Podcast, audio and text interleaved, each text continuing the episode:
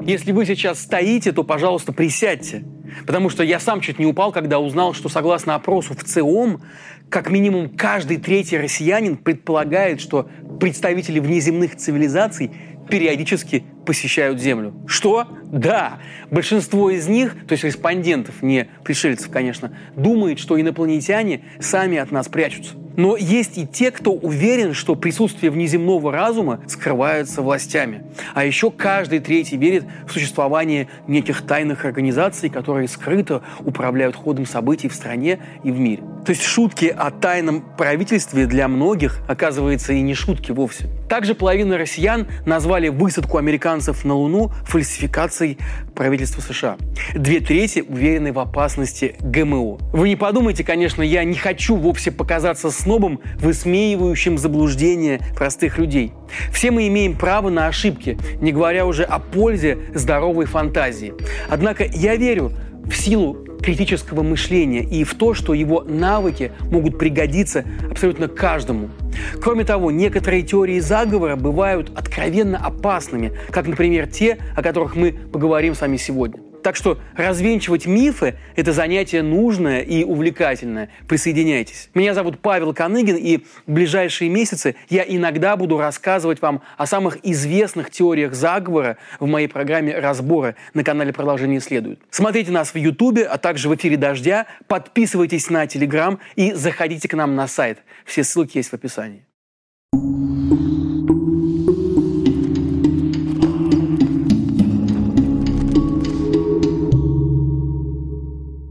Помните всю эту дикость? Это не прививка в нашем понимании, это чипирование. И, естественно, за э, всей этой э, ковидной истерией скрываются интересы большой фармы. Здесь нет вирусов никаких. Вот ты же не заметила, что они летают? Я тоже не вижу. Коронавирусная инфекция – это тайное биологическое оружие. Его придумало мировое правительство, которое хочет нас поработить. А Билл Гейтс под видом вакцинации мечтает выживлять людям чипы, чтобы знать, когда кто пошел спать, когда пошел в туалет, сколько километров в день прошагал. А какие космические суммы денег фармкомпании смогут положить на свой криптокошелек, зарабатывая на вакцинах? Это просто огромные суммы. Конспирологические теории и антипрививочное движение находили свою аудиторию и раньше. Но коронавирус подарил этим людям богатейшую почву для взращивания абсурдных идей. Что не так с теориями заговора, которые с бешеным энтузиазмом продвигаются антиваксерами? Давайте разберемся. Мы все это очень хорошо помним. Три года назад Всемирная организация здравоохранения объявила вспышку коронавирусной инфекции в мире пандемией. По данным ВОЗ, число жертв ковида по всему миру за первые два года превысило 15 миллионов человек. Многим уже в самом начале было понятно, что мы как вид человечества, то есть столкнулись со страшным вызовом. И что, если не остановить стремительное распространение вируса, то он будет мутировать и убьет миллионы. Над решением этой задачи работали ученые по всему миру. И примерно одновременно к осени 2020 года в разных странах появилось сразу несколько вакцин против COVID-19. Власти стали продвигать и популяризировать идею вакцинации. Стоит ли делать прививку? Да. I vaccini contro il Covid-19 sono il risultato... I've just had a vaccine for COVID. Однако эти усилия натолкнулись сразу же на неожиданное сопротивление. То есть контрпропаганду со стороны многочисленных конспирологов. Надо сказать, что люди, выдвигавшие экзотические версии происхождения вируса, присутствовали в информационном поле практически с самого начала пандемии. Однако их фантазии мало кого волновали. Но с появлением вакцин конспирологи будто получили вишенку на свой торт из наслоения абсурда. Теперь им становилось окончательно ясно, для чего же этот вирус был искусственно создан. Ну, конечно, ровно для того, чтобы миллиардам людей по всей планете была поставлена прививка и, возможно, чипы. Посмотрим, как эволюционировали эти идеи. Это институт Пирбрайт. Он расположен в английском графстве Суррей. Институт занимается изучением вирусов домашних и сельскохозяйственных животных. В январе 2020 года видеоблогер Джордан Сеттер, состоящий в сетевом конспирологическом сообществе QAnon, опубликовал несколько твитов о том, что еще в 2018 году институт Пирбрайт якобы запатентовал коронавирус – Информацию об этом Сеттер отыскал на сайте самого института. Он вычитал там и еще один интересный факт. Главными спонсорами института являются Всемирная организация здравоохранения и фонд Билла и Мелинды Гейтс – Благотворительный фонд Читы Гейтсов действительно один из крупнейших спонсоров глобальных проектов в здравоохранении, и в том числе институт Пирбрайт получает от него средства на исследования с целью создания вакцин. Вот так основатель Microsoft, один из богатейших людей планеты Билл Гейтс, неожиданно для себя самого стал главным героем конспирологических теорий о происхождении ковида. Конспирологи по всему миру обвиняют его в попытках внедрить массовую вакцинацию, чтобы, во-первых, нагреть руки на продаже вакцин, а во-вторых, конечно же, получить контроль над человечеством. На свою беду еще в 2015 году Гейтс произнес речь на лекции конференции TED, и она теперь смотрится просто пророческой. Я цитирую, «Если что и способно уничтожить человечество в ближайшие десятилетия, то это, скорее всего, будет особо опасный вирус, а не война». Конец цитаты. Разумеется, сторонники теорий заговоров все это сложили в свою собственную логическую цепочку. Например, блогер Джордан Сеттер задал риторический вопрос своим подписчикам. Не было ли появление этого заболевания запланировано заранее? И конспирологов по всему миру затрясло, насколько убедительной и непротиворечивой выходила картинка, выросшая из заметок этого блогера. Миллионы людей поверили в нее. А между тем, для того, чтобы не примкнуть случайно к стану дураков, нужно было всего две простые вещи – критическое мышление и желание разобраться. Коронавирусы человечеству известны давным-давно. Это семейство РНК, содержащих вирусов, включающее более 45 видов, в основном поражающих животных. Первые виды коронавирусов были выявлены еще в 60-х годах прошлого века. И загадочный патент на коронавирус, информацию о котором Сеттер будто бы нашел на сайте института, был связан с созданной самим институтом вакциной против патогена, известного еще до появления COVID-19, коронавируса, распространяющегося среди домашних кур. И слово «коронавирус» было единственным, что объединяло сообщения о вакцине для кур и тревожные сводки о распространении по миру COVID-19. Это можно было бы выяснить всего в три клика, однако многие предпочли, не вникая, поверить в откровенную чушь. Ну и закономерно тему про то, что американский миллиардер Гейтс виноват в самой страшной эпидемии современности, охотно поддержали и на российских телеканалах. Некоторые выцерковленные теледеятели вообще пошли далеко в своих фантазиях. Например, в мае 2020 года в эфире пресловутой авторской программы «Бесогон ТВ» Никита Михалков заговорщическим тоном рассказывал своим зрителям, что одним из главных доказательств причастности Гейтса к распространению ковида является некий патент, зарегистрированный компанией Microsoft Technology Licensing под номером, в котором присутствовали цифры 2020 и 060606. Как-то настораживает это 060606, число зверя как бы намекая на то, что Гейтс задумал умертвить человечество в 2020 году, отметил Михалков. Но чего же на самом деле касался патент с цифрами, так насторожившего Михалкова? Патент этот назывался «Криптовалютная система, использующая данные активности тела». Задумка Microsoft была очень красивой. Пользователь устанавливает специальное приложение на телефон. Это приложение ставит ему каждодневные задачи и следит за их выполнением с помощью гаджета, зафиксированного на теле. Например, часов.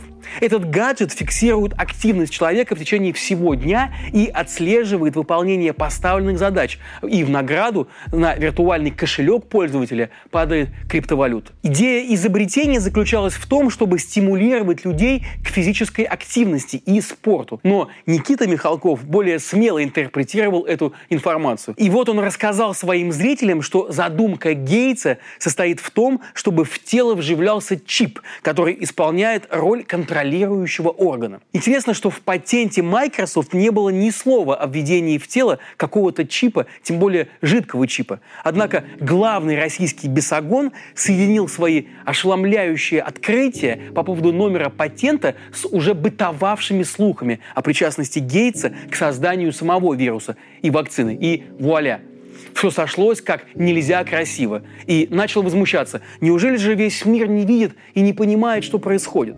Мимо такого не прошли и авторы программы «Человек и закон» на Первом канале и посвятили Гейтсу специальное расследование под названием «Троянский конь мировой пандемии». Ну и там компьютерному гению досталось уже по полной программе. Зрителям Первого канала рассказали, что с 2000 года фонд Гейтса передал Всемирной организации здравоохранения почти 2,5 миллиарда долларов, а в ситуации пандемии не скрывал к тому же своей острой заинтересованности в разработке и испытании вакцины от COVID-19. Прибавьте к этому то самое пророческое выступление Гейтса в 2015 году. Ну и плюс доказанный факт, что структуры Гейтса финансирует тот самый институт Пирбрайта, который, опять же, запатентовал коронавирус. У вас еще остаются сомнения, кто виноват в пандемии и кому она играет на руку? Впрочем, вскоре конспирологи выяснили, что ни один Билл Гейтс может быть причастен к стремительному распространению вируса. В апреле 2020 года британская газета «Гардиан» сообщила, что за прошедшие несколько дней по всей территории Соединенного Королевства нападением вандалов подверглись как минимум 20 телекоммуникационных вышек. Журналисты связали поджоги с теориями заговора, которые последнее время активно распространялись в соцсетях. Вышкам 5G приписывали вредное излучение, которое может обострить симптомы заболевания. Была даже версия, что это именно вышки распространяют вирус. В какой-то момент в соцсетях распространились и фотографии, фейковые, как выяснилось позже, на которых некий инженер демонстрировал оборудование с маркировкой COV-19, из чего сам собой, конечно же, вытекал вывод о том, что с помощью вышек коронавирус да, распространяется по радиоволнам.